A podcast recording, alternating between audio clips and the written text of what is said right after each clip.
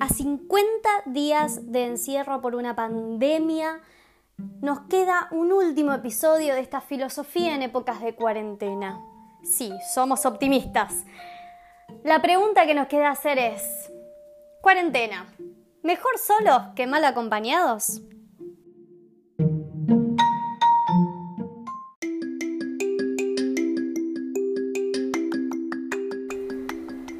Nombre es Julia Tartaglia y hecha la pregunta, les doy la bienvenida a Filosófica. Hola a todos, saludo a mis oyentes del otro lado. Em, arrancamos este último episodio de lo que es esta serie de Filosófica eh, en tiempos de cuarentena, porque soy muy optimista y creo que la cuarentena se va a terminar y ya podremos comenzar a hablar de otras cosas o volver a esta nueva normalidad que, mm, que, nos espera del otro lado del encierro.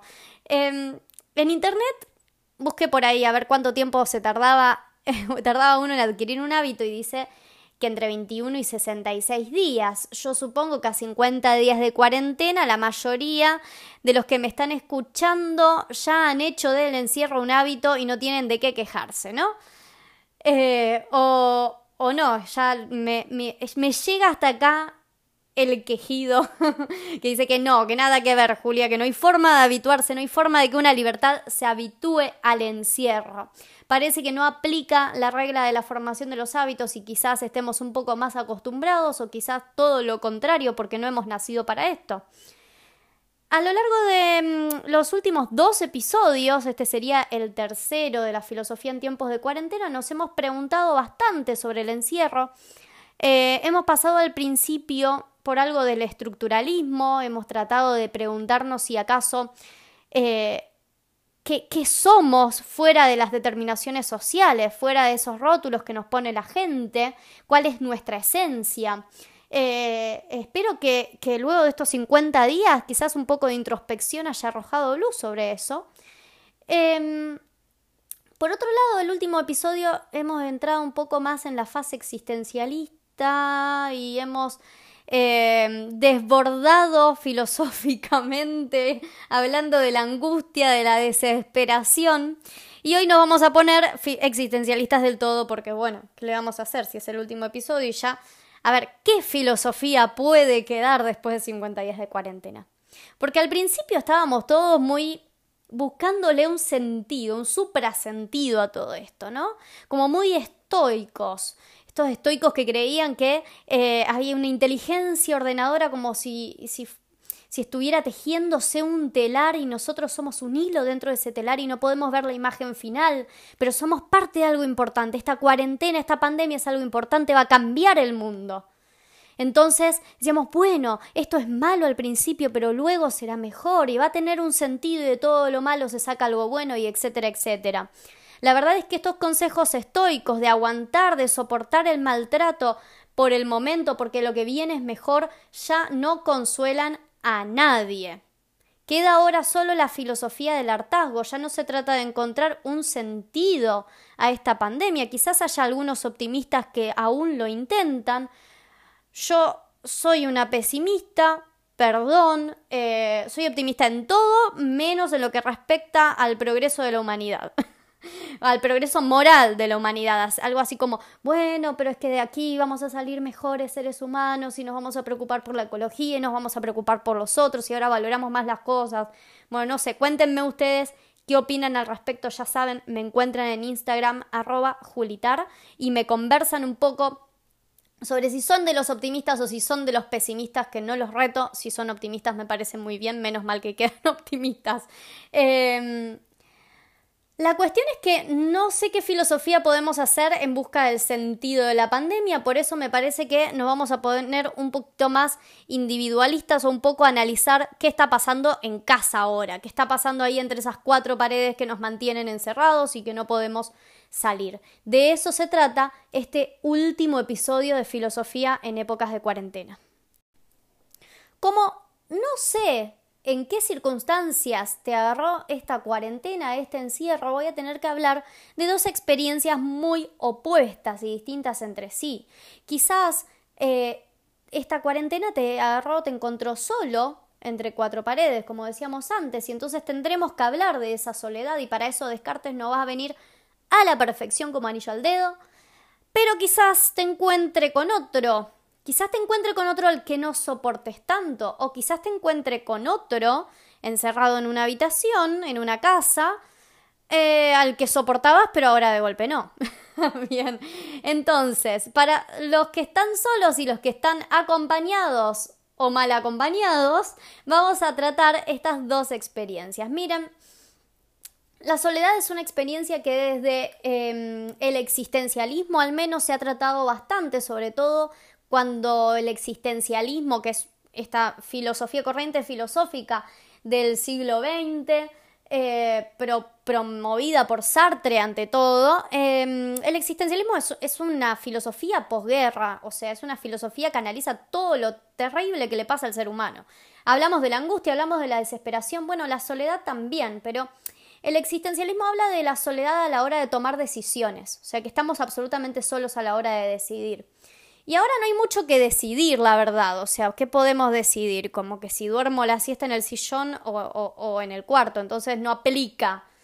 Por eso decido ir un poquito más atrás y traer a este podcast al padre de la modernidad, que es nada más y nada menos que René Descartes. Em, un francés, ¿bien? El que dijo pienso, luego existo, que en realidad es pienso, existo. Si no quieren alterar a un profe de filosofía, no digan el luego. Em, si les da intriga, me preguntan por qué, pero no viene el caso. Descartes escribe un texto que se llama Meditaciones Metafísicas, que cuando lo lees es como que querés gritarle a Descartes. No sé si alguna vez a ustedes les pasó de querer gritarle a un libro. Pasa mucho con las series, con las películas, cuando el protagonista va directo hacia el asesino. Bueno, a mí me pasa con los libros y con ciertos filósofos que parece que no sé, eh, sufran una especie de esquizofrenia filosófica o delirio místico. Em, pero bueno, Descartes está sentado escribiendo su libro, meditando, meditando, meditando y buscando una certeza absoluta de la cual nadie pueda dudar. Y uno puede decir, bueno, una certeza absoluta, 2 más 2 es 4, bueno, tengo cinco dedos en la mano, qué sé yo, no sé, estoy acá sentado, ¿no? O sea, eso podría ser una certeza, pero bueno, Descartes no está muy seguro de eso. Descartes está más seguro de que cuando cierra los ojos puede utilizar su imaginación para volar a cualquier eh, lugar recóndito del planeta, incluso a lugares que no existen. Está mucho más seguro de que él es su imaginación, de que él es una cosa que piensa, de que tiene un cuerpo. Y entonces ahí es como que te dan ganas de gritarle a Descartes, como decir, dale, en serio, pero bueno, Descartes tiene esta regla en su método, el método cartesiano, tiene esta, esta, regla, esta, este principio de que él no va a aceptar por verdadero nada que de lo cual no esté absolutamente seguro. Y él de lo que está absolutamente seguro es de que existe porque está pensando. La cuestión acá es que es que Descartes ya, o sea, es como irrisorio, porque a ver, no, él, él dice, estoy seguro de que soy una cosa que pienso, parecería que tengo un cuerpo. No me queda del todo claro. Y creo que la cuarentena quizás eh, al que está solo puede que haya empezado a compartir algunos de estos delirios místicos cartesianos, como por ejemplo llegar a dudar de su propio cuerpo. Y es que no hay otro que me esté viendo, no hay otro que me esté afirmando que existo, entonces quizás ya no exista más, quizás soy un holograma o quizás más fácil es que los otros sean un holograma que se me aparecen a través de pantallas virtuales. En eso estamos de acuerdo con Descartes, que dice que no puede estar seguro de la existencia de los otros ni tampoco del mundo exterior. Los sentidos nos confunden, quizás todo esto sea un sueño. Cuando vos estás soñando no te das cuenta de que estás soñando hasta que te despertás. Quizás estés soñando, quizás la cuarentena sea eso, una gran ilusión. Bueno, estos delirios cartesianos claramente pasan cuando uno está en soledad y pierde el contacto con los demás. Estaba claro que Descartes no tenía mucho contacto con la gente cuando escribió meditaciones metafísicas. A mí me dan muchas ganas de gritarle porque digo, bueno, a ver, eh, estás escribiendo esto en un papel con una, bueno, no una lapicera, con una pluma, supongo, y la tinta te va a manchar y a ver, Podés dudar mucho del mundo exterior, pero si salís y cruzas la calle sin mirar, te va a chocar un colectivo y eso va a ser muy real. Bueno, pero ahora no podemos salir, estamos en cuarentena. Así que, ¿cómo haces vos para darte cuenta de que el mundo exterior todavía sí hay? ¿Cuáles son tus tácticas para romper con este sueño de Descartes? ¿Cómo sabes que no estás soñando, si no hay un otro que te está diciendo, que te está hablando, que te está irrumpiendo, bien, con su presencia? La filosofía de Descartes inicia una corriente que se llama el solipsismo, precisamente a esta afirmación de que no, bueno, perdón, no afirmación, a esta postura de que no puedo afirmar absolutamente la existencia de los otros o del mundo exterior, se la llama solipsismo. Y en cierto sentido esto ha decantado luego en el individualismo y bueno, la posmodernidad actual y en esto de que bueno, no, no, tengo por qué andar defendiendo los derechos del otro o involucrándome tanto en grandes causas porque al final de cuentas no sé quién es el otro. No puedo afirmar, no estoy tan seguro de que el otro sea otro como yo. Descartes decía esto, como decir, yo sé que soy libre, ¿bien? Porque estoy pensando libremente. Pero ¿cómo hago yo para saber que los demás son también libres? Es más, él llega a definirlos como autómatas. Parecería que son máquinas que quizás están repitiendo o simulando que son libres, pero no lo son. Y la verdad, la verdad, verdad, es que no hay forma de probar que el otro es libre. Quizás tengas a un robot al lado programado y no te das cuenta nunca. pero bueno, eh, no viene bien para la cuarentena esto, o bueno, o si la de verdad los demás son robots, mejor haberse quedado solo en cuarentena, ¿no es cierto?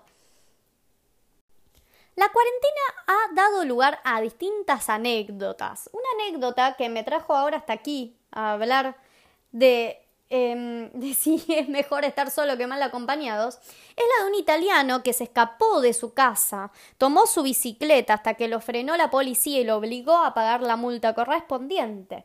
La pagó, bien, casi dichosamente, casi contento y feliz, y dijo, mira, no me importa nada tener que pagarte una multa, prefiero pagar antes que seguir en mi casa con mi mujer y mis hijos que no los aguanto más me llama la atención, escucho la radio, veo la tele, las redes sociales y suman y suman estas eh, anécdotas de gente que no aguanta más estar encerrado con otra gente. Y me hizo pensar en Sartre y en una obra de teatro maravillosa que espero todos vayan a leer o a buscar la película. Hay una película de 1962 argentina brillante en base a esta obra, está en YouTube, así que búsquenla porque de verdad que no se van a arrepentir. Em, es una obra que escribió en los años 40 Sartre y se llama A Puerta Cerrada. El existencialismo es una corriente que para, como tiene que hablar de cuestiones existenciales, bueno, a ver, muy propias del ser humano, necesita poner a una persona, a un protagonista en un contexto y por eso el teatro es el gran arma filosófica del existencialismo, porque qué mejor que entender la angustia y la desesperación cuando podemos empatizar u observar en una obra de teatro, en una película, bien, a alguien que lo está sufriendo, ¿no? Y es como que lo sufrís en carne propia. Entonces, Sartre escribe esta obra de teatro que se llama Puerta Cerrada en los años 40, que es nada más y nada menos que su versión del infierno. ¿Bien?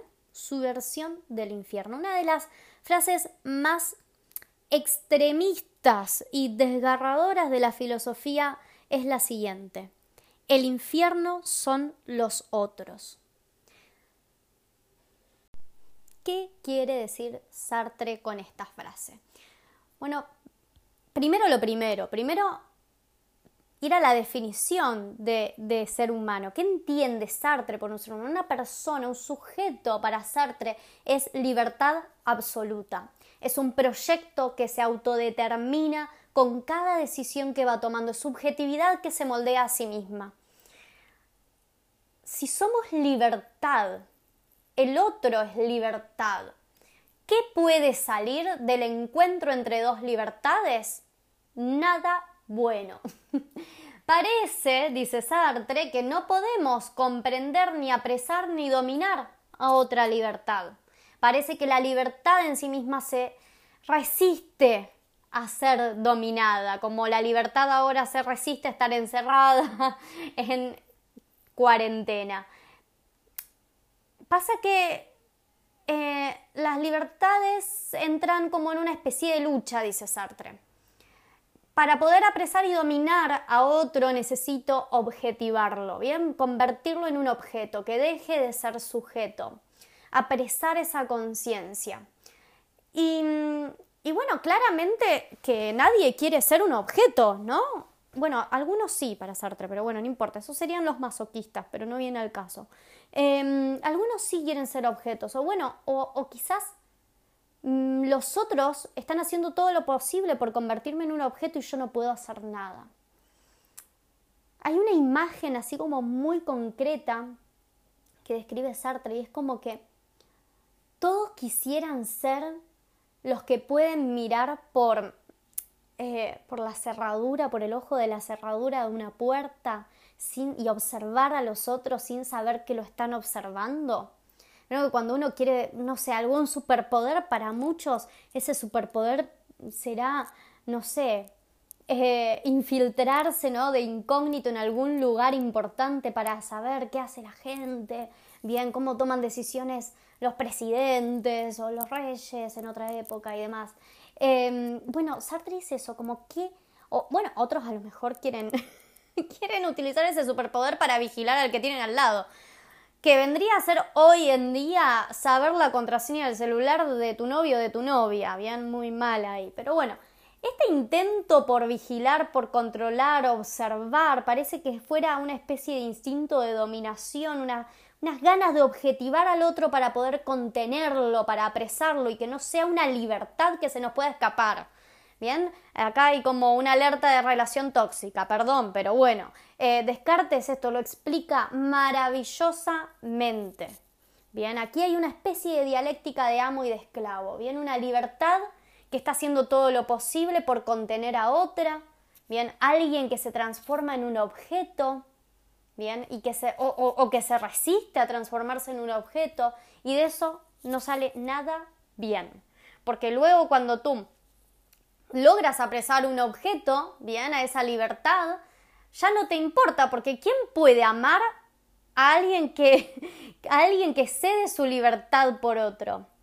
En fin, ese es otro tema, lo podemos trabajar, pero em, a, lo que voy con Sartre es que no es muy difícil, no es muy difícil objetivar a una persona. Dice que el mecanismo más sencillo es la mirada, dice que la mirada nos, del otro nos oprime. Imagínate a ver, que, que, estás haciendo algo que no está bien hacer, Bien, o no sé, vamos a ver un ejemplo tonto, como que estás a dieta y bueno, y justo te engancharon abriendo el paquete de galletitas o comiéndote un alfajor. La mirada del otro ahí ya te, ya te está censurando, ya te está poniendo un rótulo, como decíamos en, hace dos episodios atrás, ya te está etiquetando, te está juzgando y ese juzgar es volverte un objeto. Por eso en esta idea de infierno de Sartre es muy distinta al infierno de Dante, no hay ningún demonio, no hay ningún fuego eterno que te quema, no hay ninguna tortura física. La tortura es la mirada del otro. Esta puerta cerrada, este infierno es una habitación en la que hay tres personas que se torturan solo con la mirada. Se torturan porque están pensando, ¿qué hiciste? Para terminar en el infierno. Debes ser una persona horrenda para estar en el infierno. En ese infierno, en esa habitación, las luces no se apagan nunca y no podés dormir. O sea que no hay forma de escapar a la mirada del otro. Una mirada que te oprime, que te vuelve objeto, que no quiere que seas libre. Una mirada que te frustra, una mirada que no construye nada, una mirada que llega al hondo, a lo hondo de tu ser, que sabe tus secretos. O peor, que no lo sabe y te prejuzga. Es tremendo, o sea, realmente puedo encontrar un montón de ejemplos en los que efectivamente la mirada del otro te oprima. Creo que, que, que bueno, en las escuelas mismas, los casos de acoso, los casos de bullying, eh, para esa gente quizás la cuarentena es, es, una, es una alegría, es una alegría escapar de los otros. Quizás muchos estén ahora eh, pasando estos días con una persona que no deja de mirarlos mal, con una mirada que no construye, con una mirada que no es desde el amor. Bueno, para Sartre no existe esa mirada, ¿eh? Ojo. Sartre acá es más pesimista que yo.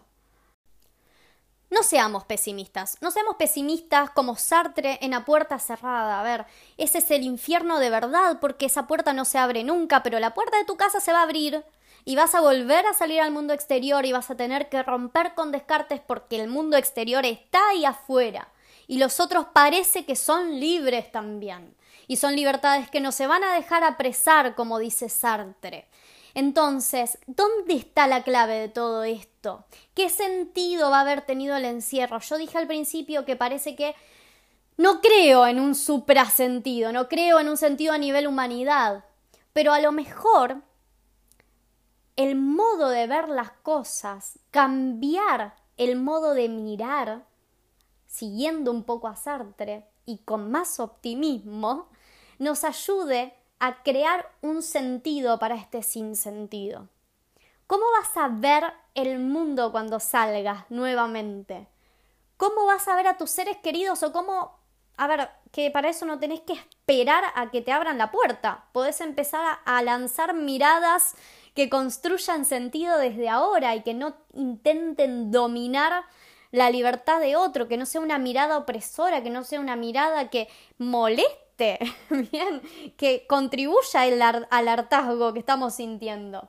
¿Cómo vas a ver tu vida, tu futuro? Pero más importante, ¿cómo te vas a ver a vos mismo después de esto? Esa es la introspección filosófica que nos lleva al principio de todo pensamiento filosófico en ese mantra griego del conócete a ti mismo. ¿Cómo te estás viendo? que la mirada no te oprima, que tu mirada, porque ojo, que eso también es grave, que tu mirada no oprima tus proyectos, que no oprima tus ganas de salir y tus ganas, tus ansias de comerte el mundo cuando te abran la puerta. Em, como buenos nihilistas existencialistas que somos, el sentido depende de nosotros, es nuestra responsabilidad. Así que contame cómo estás afrontando y con qué, a ver, ¿qué va a ser lo primero que hagas cuando puedas salir? Me encontrás en arroba julitar en Instagram y ahí podés leer un poquito más de mis reflexiones y sumarte al debate filosófico. Hasta luego y que el próximo, mm, el próximo episodio nos encuentre a todos libres.